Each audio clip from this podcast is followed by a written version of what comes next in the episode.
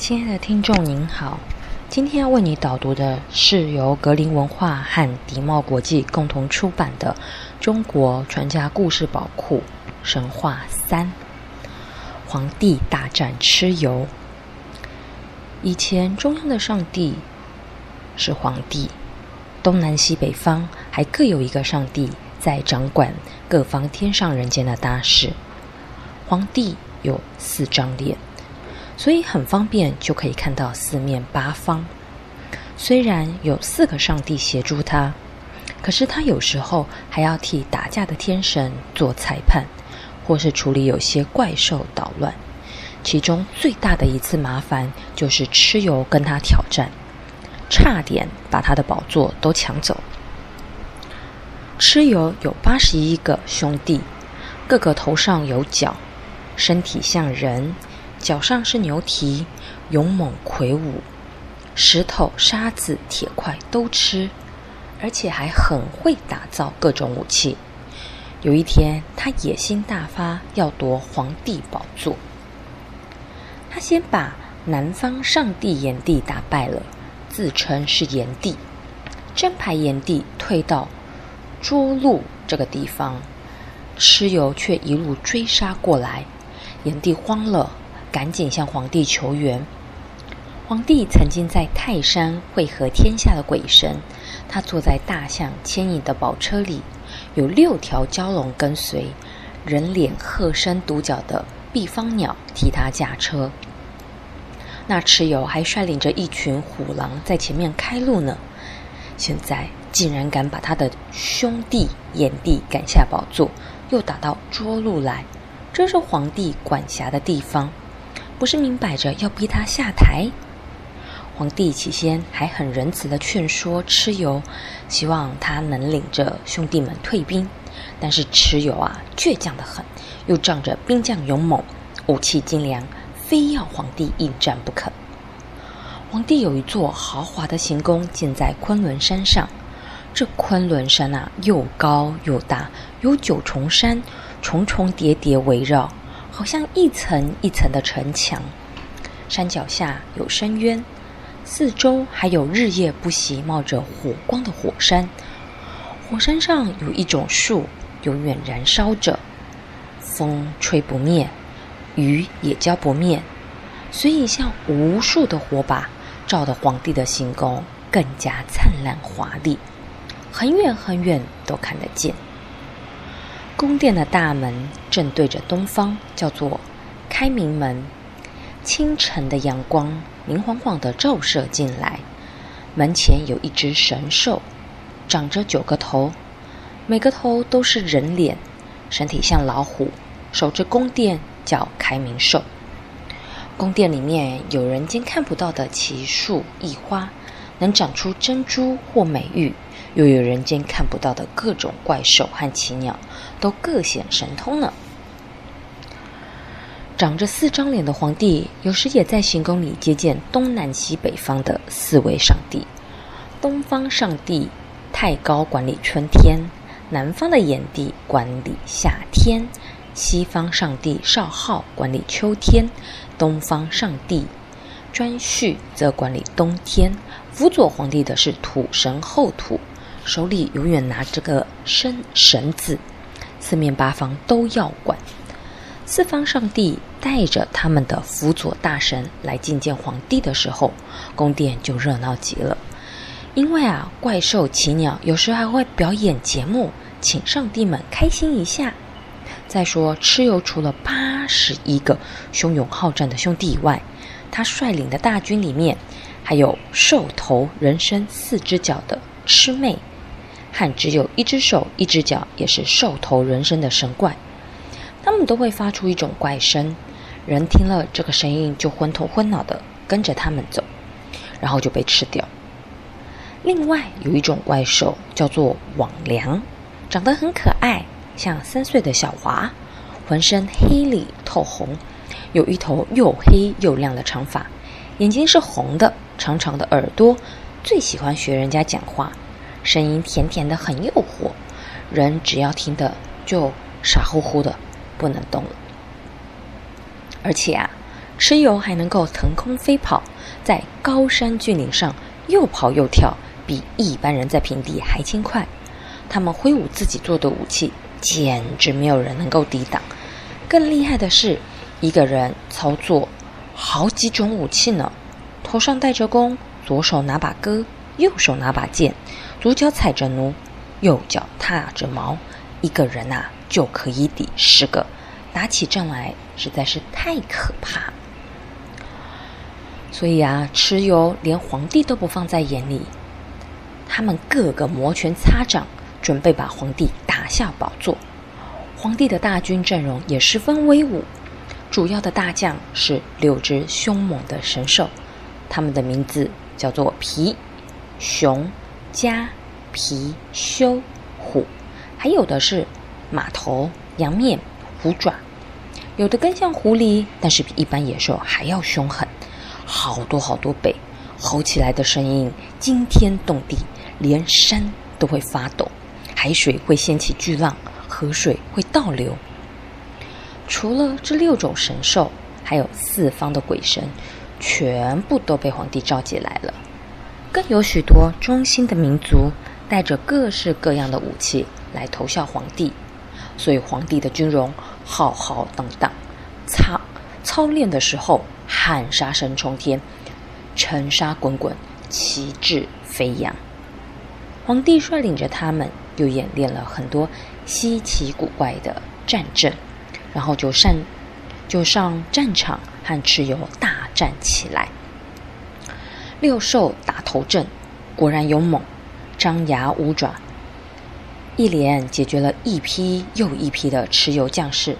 后面跟着的神将、鬼兵和游勇士们，个个士气大增，立刻施展全副招数，一下子就把蚩尤的军队逼退了好几里路。大军越战越勇，眼看蚩尤就要大败了，忽然。战场四周平地涌起了浓浓大雾，一眨眼的功夫就把整个战场都给笼罩起来。皇帝和大军陷在浓雾里，别说打敌人了，连自己伸出去的手指都看不清楚。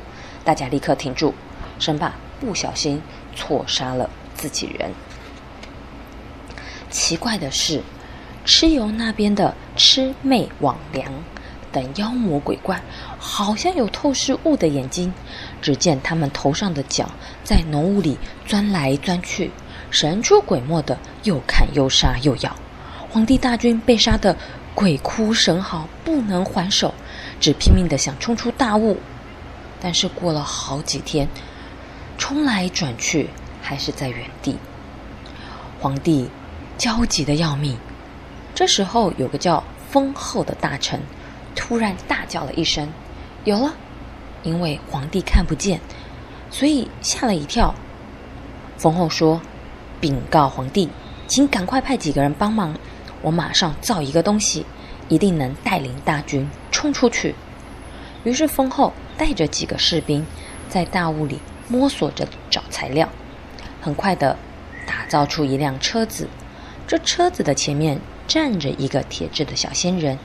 手臂直直伸出去，正指着南方，而且车子不管怎么样转来转去，小仙人的手臂永远指着南方不动。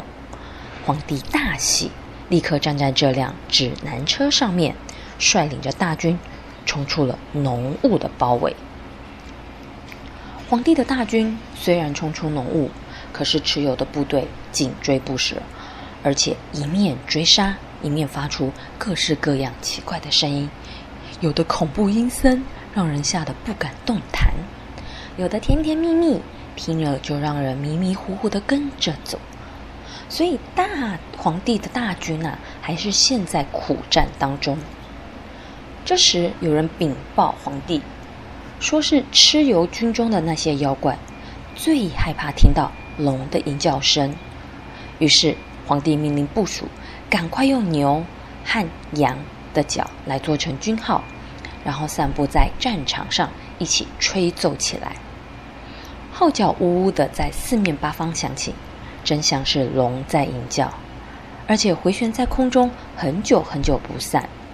蚩尤那边的妖怪们果然个个被声音镇压住，不敢乱动。皇帝的军队大声喊杀，算是暂时打胜了。但是蚩尤还是没有完全败退，只要号角声一停，他们又马上反扑过来，而且更加凶狠暴烈。皇帝眼看啊又要打败了，急得不知道该如何是好。皇帝和大臣们绞尽脑汁，苦苦商量要怎样战胜蚩尤。忽然，皇帝想到他有一条神龙，名叫应龙，住在匈里土丘山的南边，长着一对巨大的翅膀，能够在身体里身体里储存好多好多的水。然后造出大雨来。如果把应龙找来，不但可以用大雨把蚩尤的军队冲散，而且应龙又能低吟长啸，把那些妖怪吓跑。大军乘势扑杀，还怕蚩尤不败吗？于是就立刻把应龙给召来。应龙扇着大翅膀一到，就受命在空中先飞行，把浓云密雾先布置好。然后就看见闪电像一条条银龙在乌黑的天空闪着、舞着、窜着，震得耳朵都会聋掉的雷声在四周爆响。眼看着大雨就要来了，皇帝军中个个摩拳擦掌，准备应战，要把蚩尤的军队打个落花流水。没想到蚩尤的本领也真大，他马上请到风神飞廉。和雨神平易来助阵，二神一个记起狂风，一个记起更大的雨，而且全部往皇帝大军这边扫过来。神将、鬼兵加猛兽，全被狂风暴雨打得睁不开眼、站不住脚，纷纷往自己的阵里跑，根本没办法反抗。蚩尤和部属也不必打了，大家得意的鼓掌大笑，看着皇帝的大军。连滚带跑，一下子地上就积成一片汪洋了。皇帝突然想到自己那个名叫拔的女儿，她长得很丑很怪，而且永远穿着一件青色的衣服，但是她的身体有大量的热源，只要一出现，各个地方就会有旱灾。这时皇帝顾不得一切，把他召来，拔往大雨中一站。双手把衣袖一挥，雨呀水呀，马上就像变魔术一样，一滴都不见了。天空又亮又蓝，太阳像个火球，土地干得像裂了口。蚩尤的大军个个目瞪口呆，还来不及回过神，皇帝就指挥着大军，加上应龙连吼带叫，把蚩尤的部队追杀了好几里路。但是蚩尤还是不肯投降。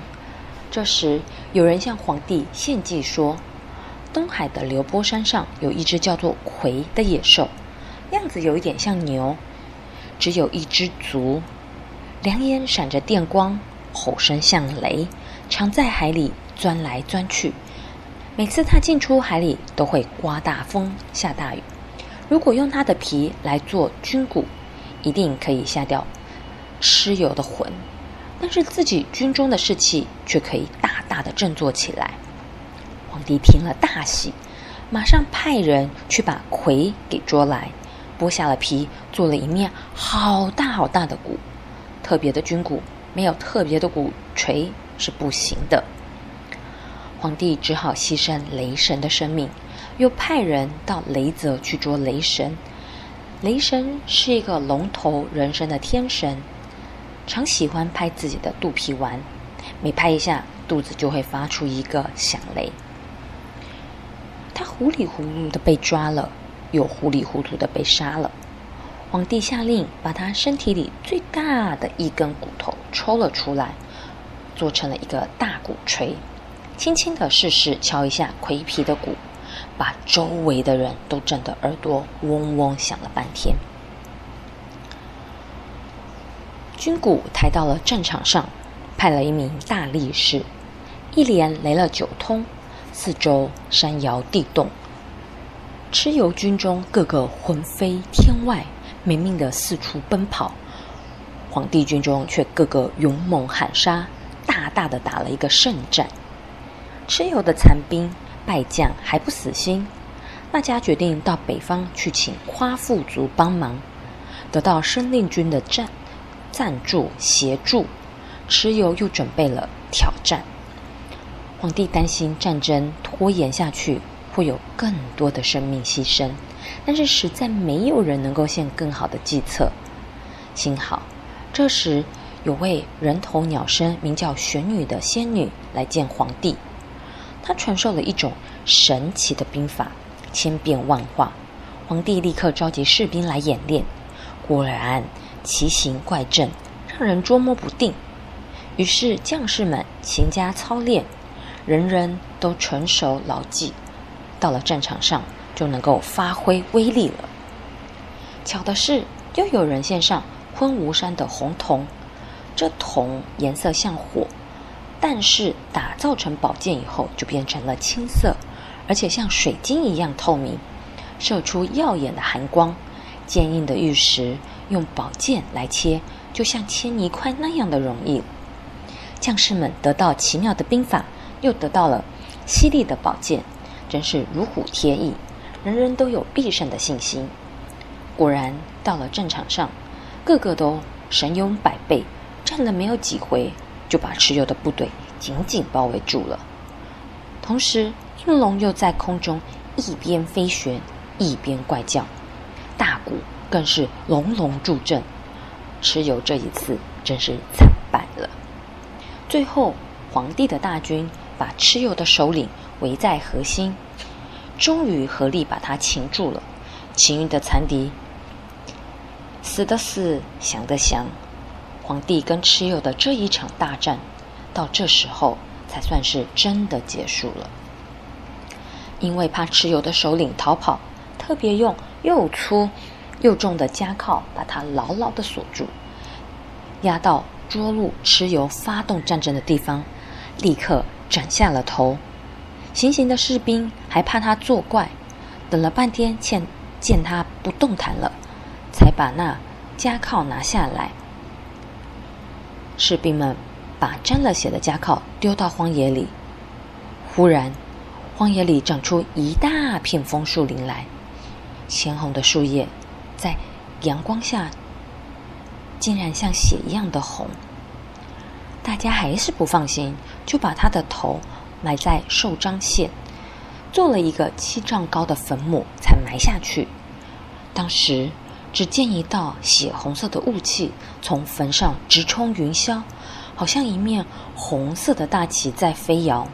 然后把他的身体葬在巨野县，坟墓也有七丈高。